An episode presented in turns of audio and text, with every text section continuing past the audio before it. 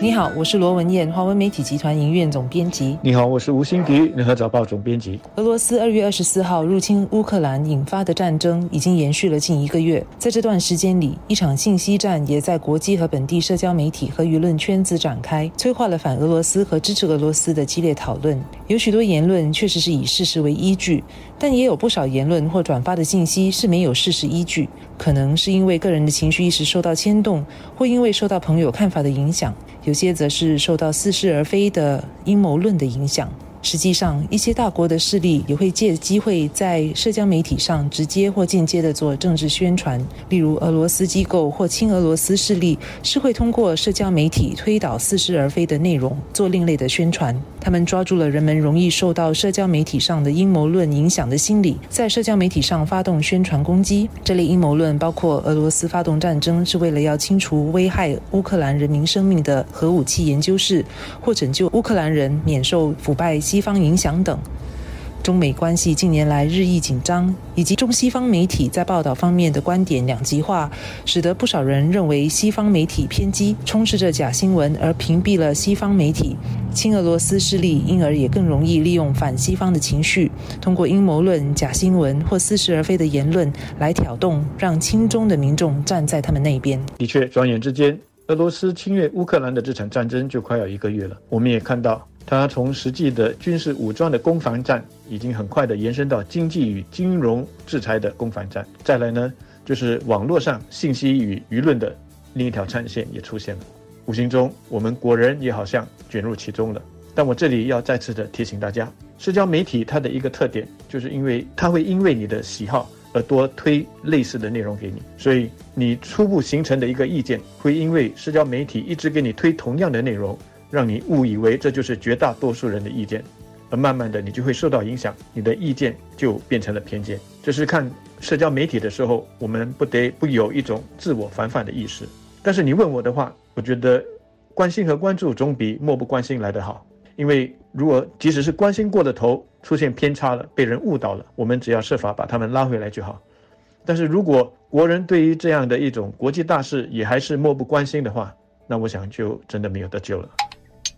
社交媒体总是会不成正比的放大某些观点，不一定能代表大多数民众的看法。社交媒体上亲俄罗斯的声音似乎不小，但最近一项由商业与公共政策研究公司黑箱研究所做出的线上调查显示，在受访的新加坡人当中，有百分之九十五是选择同情或支持乌克兰，选择支持或同情俄罗斯的只有百分之四。当然，我们可以说这是线上的调查，未必能够客观地反映整体新加坡人和各个群体。但比起我们个人在面部等社交媒体上看到的片面相比，这个在网上对千多新加坡人做的抽样调查，相信能让我们比较清楚地看清实际的情况。然而，这也是三月初做的调查下来，随着前线战事的演变，还有各大国家在外交层面上做出的反应，而引发的一些事态的发展，还有。对于俄罗斯的制裁，对于全球经济和一般人民生活的影响，也会促使言论继续发酵。随着信息战的蔓延，特别是在封闭式平台如 WhatsApp 等传播的话，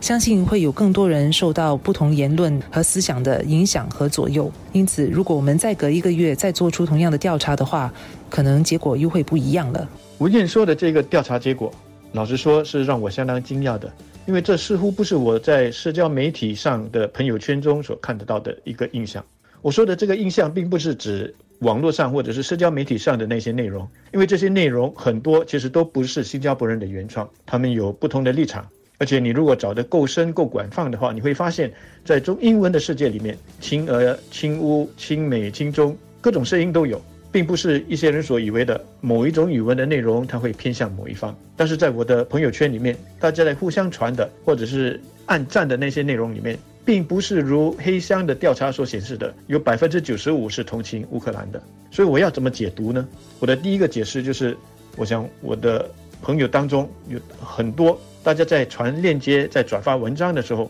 未必是支持文章或者是视频中的观点的，他转发只是。网络社交上的一种本能，收到什么就发出去，没有多想，甚至也没有多看。另一种呢，他可能是出于一种好意，想要让人家知道说，哎，网络上有这样的一种声音，但是他在转发的时候并没有多加解释，这就可能造成一种误会了。收到的人就会以为说，你认为这个文章呢，或者是这个视频，他的观点很好，不然你怎么会转发给我呢？如果你的朋友圈里面有很多我说说的这两类人，你在接收社交平台的这个信息的时候就要特别注意了。如果我借用官兵疫情的这个术语的话，你就是属于那种容易感染的高风险群了，那么你就要有自我防范的意识，要保持安全距离。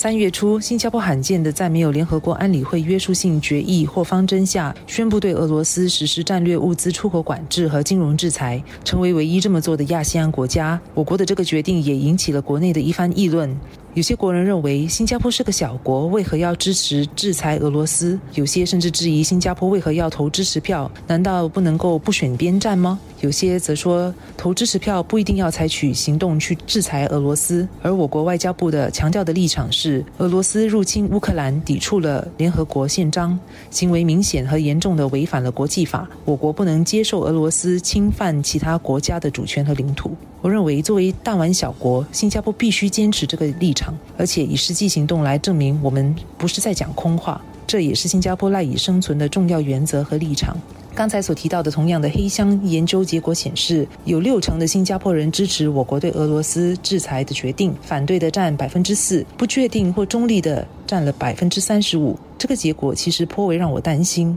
在舆论方面，国人可以谈论他们对中国、美国、俄罗斯等大国的利益的看法，但是来到自己的国家，却有超过三分之一的受访者采取不确定或中立的态度，这是让人担忧的。因为最根本的是，我国必须要能够维护自己的利益。我们作为国民，也必须能够清楚，在国际事件上，新加坡在做决定时，我们应该站哪一边，而那一边就是应该以是以新加坡利益为优先考量的那一边。如果我们再把文件所提到的这两个调查结果放在一起，同情乌克兰的新加坡人有百分之九十五，但是支持新加坡采取这个制裁行动的只有大约六成。那我们要怎么解读这个落差呢？其实，在现实生活里面，我们也不难发现是会有这样子的一种落差的。绝大多数的人可能会对某一种这个社会现象不满，他会同情那个受害者，但是来到真正的采取实际行动来制止那个加害人的时候，真正愿意这么做的人就很少了。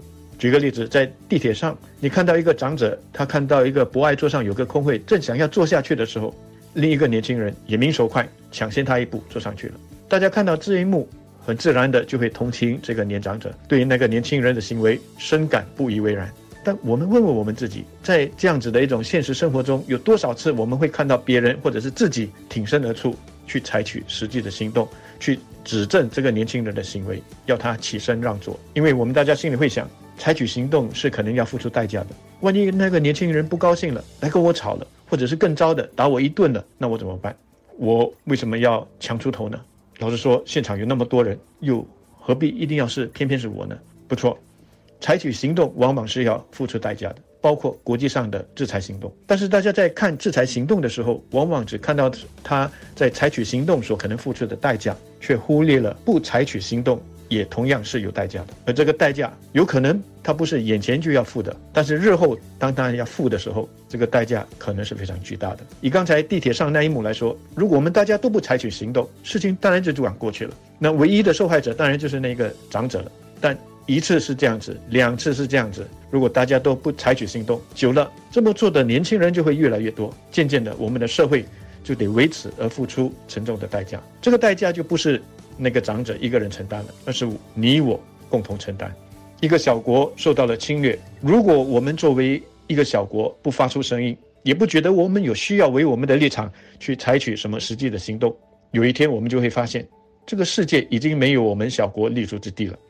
因为大家都已经习惯了，也接受了，到时我们才来后悔自己当初为什么不采取行动，那已经太迟了。这就是不采取行动的代价。